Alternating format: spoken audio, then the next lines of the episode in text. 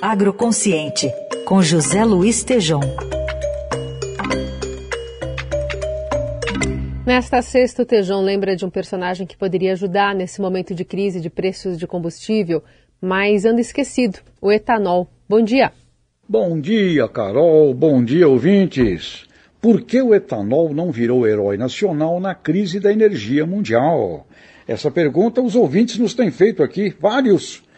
Então, como temos insistido desde o início do Agroconsciente, Precisamos de planejamento estratégico de Estado sobre segurança alimentar, ambiental e energética no país. Estoques reguladores, armazenagem, mitigação das incertezas, tanto de crises econômicas óbvias, como já tínhamos no cenário no comecinho de 2020, com Covid explodindo preço de commodities e cortes nos fluxos de logística, e além disso, riscos climáticos. A Conab, Companhia Nacional de Abastecimento, tem ótimos quadros técnicos e precisaria ter muito mais poder nesse aspecto.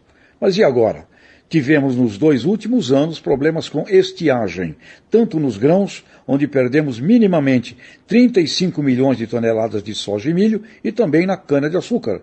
Dois anos secos. Nossa safra, que era de 605 milhões de toneladas de cana, caiu para 523. Perdemos 82 milhões de toneladas de cana-de-açúcar.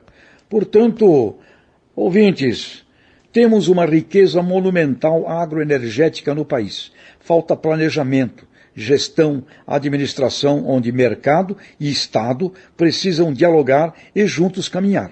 O RenovaBio, nesse sentido, merece elogio.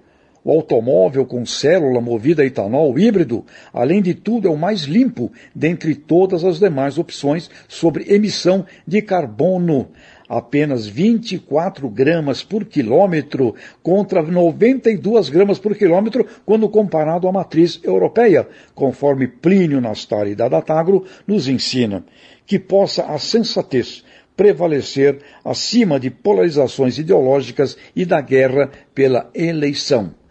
Ouvintes preocupados com isso, como eu estou, planejamento de Estado, junto com o mercado, é a fórmula para um mundo de incertezas e fatores incontroláveis e imprevisíveis.